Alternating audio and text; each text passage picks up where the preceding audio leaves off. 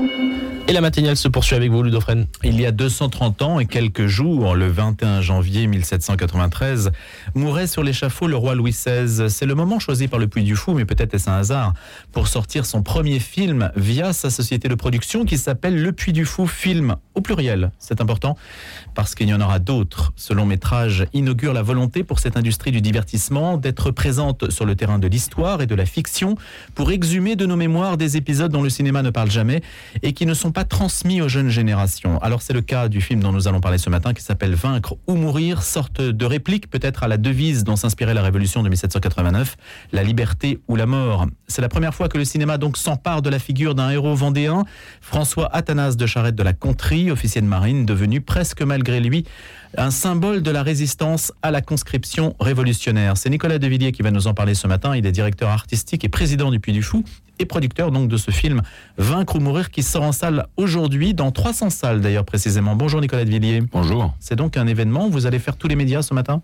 Oui, quelques médias et puis aussi quelques salles de cinéma parce que vous savez dans le cinéma on regarde euh, les séances du matin qui sont en général les indicateurs importants pour le succès du film. Quel objectif vous donnez-vous? L'objectif, eh bien, euh, en nombre de, spectateurs, vous voulez dire, c'est probablement qu'on passe la barre des 100 000 spectateurs, ce qui est tout à fait possible, puisque dans nos avant-premières, on a déjà eu quelques milliers de spectateurs euh, et on a déjà battu quelques records, donc c'est bon signe. Maintenant, on espère que beaucoup de Français vont se mobiliser pour découvrir cette histoire, qui est une belle histoire, qui est une histoire française. Ça se joue sur la première semaine, hein, bien souvent? Ça se joue souvent sur la première semaine, en effet, entre mercredi et dimanche. C'est là vraiment que j'encourage vos auditeurs à aller voir le film, parce que les cinémas sont libres ensuite de retirer le film de l'affiche. Donc pendant la semaine qui vient, c'est maintenant qu'il faut y aller, maintenant ou jamais, pour pouvoir d'ailleurs permettre au film d'être prolongé en salle. Alors c'est un film décliné du dernier panache, c'est l'un des spectacles les plus populaires du parc à thème, autour des guerres de Vendée. Hein. C'est d'une déclinaison, vous avez fait un choix qui est lié déjà à quelque chose qui est dans votre cœur de métier. Exactement, en fait, vous savez, pour démarrer au cinéma, euh, dans un, langage artistique qu'on ne maîtrisait pas, qu'il nous fallait apprivoiser, on a choisi, en effet, un thème qu'on connaissait bien. Et le thème de Charrette, c'est un thème qu'on a déjà traité dans un spectacle qui s'appelle Le Dernier Panache, qui est un succès. Pourtant, les, les, Français qui viennent nous voir, 2 millions de Français chaque année, ne connaissent pas cette histoire-là. Et donc, on s'est dit, on peut raconter une histoire que personne ne connaît, l'histoire d'une épopée, d'un héros euh, euh, qui n'a pas été forcément enseigné dans les écoles. Et donc, on s'est, à ce moment-là, inspiré de ce spectacle en se disant, finalement, on peut tirer un film, et c'est comme ça que Vaincre ou mourir est né. 3 millions et demi de budget. 3 millions et demi de budget, c'est un tout petit budget hein, pour le cinéma euh, historique, cinéma d'époque, cinéma en costume. Euh, mais c'est malgré tout euh, le défi pour nous de, de, de démontrer que il est possible de produire un film à ce, à ce prix-là, parce que nous avons bénéficié de tous les décors, les costumes, bien sûr les équipes du Puy du Fou, mais aussi nos animaux, nos chevaux, qui sont très habitués aussi au, au spectacle. Et donc ça nous a permis de, de, produire ce film en seulement 18 jours, ce qui est extrêmement court. Normalement, il faut au moins le double pour produire un film de cette durée-là, parce que le film fait 1h35. Et a euh, réussi euh, avec des acteurs extrêmement motivés et des équipes formidables. Nicolas de Villiers, le, nombre de personnes qui jouent dans la cinécénie, par exemple, est-ce qu'il y en a beaucoup qui ont été sollicités par le film? Vous avez fait un casting dans ceux qui ont l'habitude déjà de fréquenter le Puy du Fou en effet, nous avons, vous savez, au Puy du Fou, euh, le monde du bénévolat qui côtoie le monde du salariat. On dit toujours chez nous les talents en parlant des gens qui sont salariés. On parle des puits follets lorsqu'on parle des gens qui sont bénévoles. En fait, on peut d'ailleurs être les deux au Puy du Fou. On peut choisir les deux casquettes.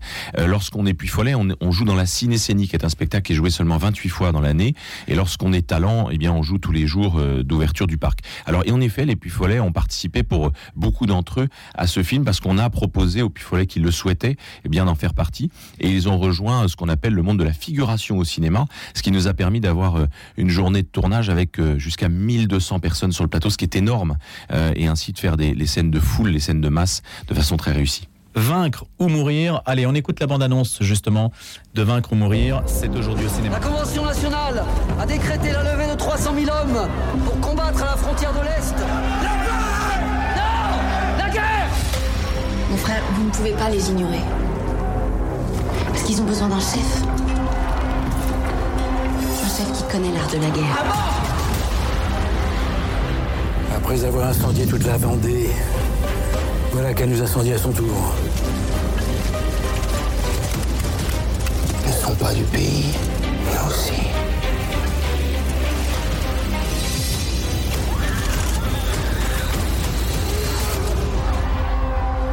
qui nous fait face est, dit-on, la meilleure du monde. Mais ces soldats, nous pouvons les vaincre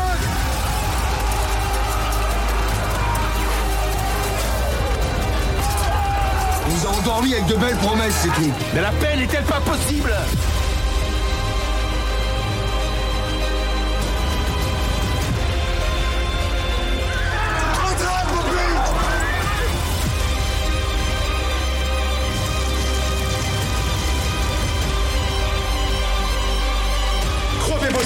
Mais capturez Charrette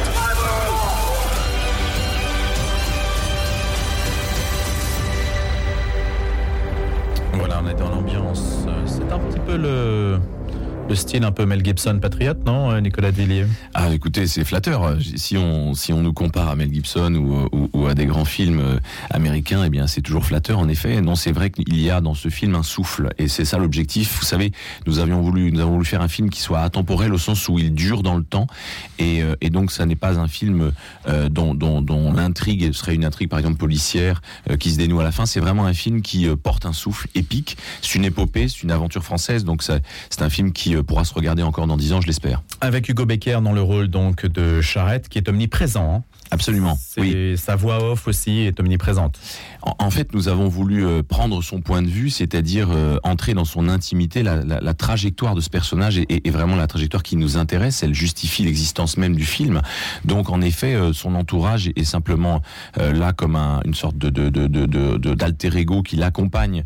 Les femmes et les hommes qui l'entourent, finalement, sont, sont des personnages effectivement secondaires. C'est un choix. C'est un choix qui est aussi, euh, euh, là encore, lié à, la nature même du projet. On a voulu raconter l'histoire de cet homme-là et, tenter de rentrer dans son intimité. Donc en fait, l'histoire nous donne le cadre, et puis ensuite la fiction prend le relais quand l'histoire nous lâche la main et qu'on ne connaît pas les détails de son intimité.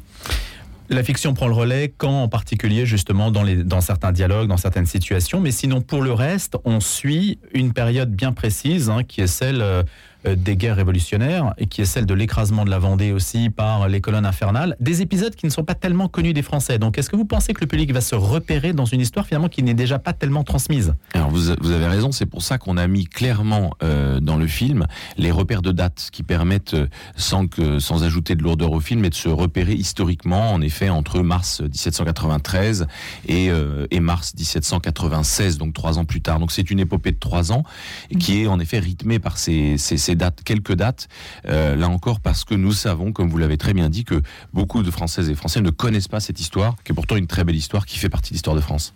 La Vendée s'est insurgée contre l'armée française? Oui, on peut dire ça. Enfin, en tout cas, contre une armée qui est celle de la terreur. Donc, ça ne- on peut pas comparer l'armée de la terreur avec l'armée française d'aujourd'hui. Ça serait injuste vis-à-vis de l'armée française d'aujourd'hui. Et donc, euh, c'est une c'est une armée qui euh, est au service d'un régime qui, qui s'intitule lui-même la terreur et qui envoie, vous l'avez dit, des colonnes infernales. C'est un mot qui a été inventé par le régime en place à l'époque, euh, qui, qui dont on connaît l'histoire et qui s'est emballé et qui a voulu, euh, eh bien, mater toute forme de rébellion sur le territoire français. Et comme la Vendée était la rébellion la plus puissante, eh bien, euh, la, révolution euh, en, marche a voulu donner sans doute un exemple. En tout cas, c'est ce qui a été dit à la tribune euh, du Comité de salut public et de la Convention nationale par l'ensemble des, grands acteurs de ce temps, en particulier Barrère, qui dit détruisez la Vendée, c'est là qu'il faut frapper. Nicolas de Villiers, comment ça a été accueilli en fait? Le fait de, puisque vous dites, hein, c'est la première fois qu'on s'attaque, à- qu'on s'attaque ou qu'on met en valeur, qu'on s'empare en tout cas, que le cinéma met en valeur une figure de cette histoire-là. Comment ça a été perçu par le milieu culturel? Euh, le, le milieu culturel, en fait, il est euh, très à l'écoute. Moi, j'ai été euh, très bien accueilli par euh, beaucoup de producteurs, beaucoup de distributeurs aussi euh, dans le monde du cinéma, qui en fait ont, ont vu d'un œil très bienveillant notre initiative, comprenant, en effet, pour ceux en plus qui nous connaissaient, ceux qui sont déjà venus au Puy du Fou, que nos moyens permettent non seulement nos moyens matériels humains, mais aussi nos moyens en termes de créativité, finalement, permettent de, de, de conquérir, pourquoi pas, le, le terrain du cinéma et le langage du cinéma. Donc euh, ça a été accueilli de façon plutôt bienveillante euh, et, donc aujourd'hui on est très heureux de voir qu'on a pu faire ce film parce que euh, vous savez l'univers du cinéma qui est un, petit monde eh bien nous a nous a ouvert les portes et nous a permis de, de réaliser cette production. Vincent Bolloré dit Je me sers de mes médias pour mener un combat civilisationnel. Vous êtes en phase avec cette phrase? Alors moi je ne travaille pas pour euh, Vincent Bolloré. Moi je suis simplement euh, partenaire de, de, Studio Canal. J'imagine c'est à ça que vous faites oui, allusion. Ça, par le partenariat Studio, avec Studio Canal, Canal, qui euh, est Canal qui est le groupe euh, numéro un de très très loin en France pour la production cinématographique. C'est par Canal que passe le plus grand de, le nombre de productions en France euh, et donc c'est un incontournable du secteur. Donc je crois qu'il serait faire un mauvais procès ou bien à Canal ou bien à son actionnaire principal que de, de laisser penser qu'il y a derrière une intention euh, dissimulée. Il y a là, euh, chez Canal+, on le voit, toutes sortes de productions cinématographiques.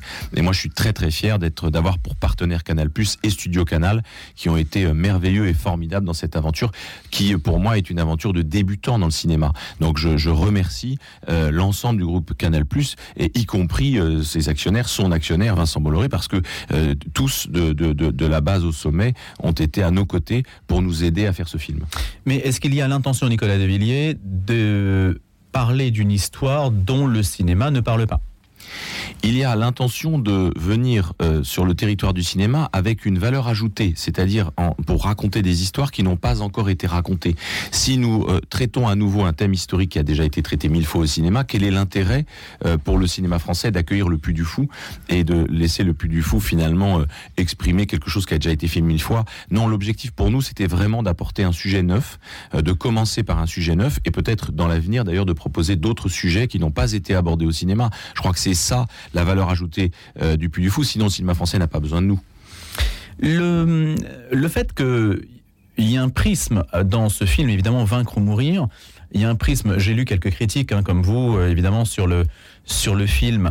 On aurait pu imaginer que les guerres de Vendée, ou du moins le refus de la conscription révolutionnaire, qui n'est pas forcément le refus de la République, euh, soit l'une des premières révolutions du 19e siècle, une révolution en fait prolétarienne contre un ordre bourgeois qui commençait à s'instaurer. Mais ce n'est pas forcément la lecture qu'on a quand on regarde Vaincre ou mourir.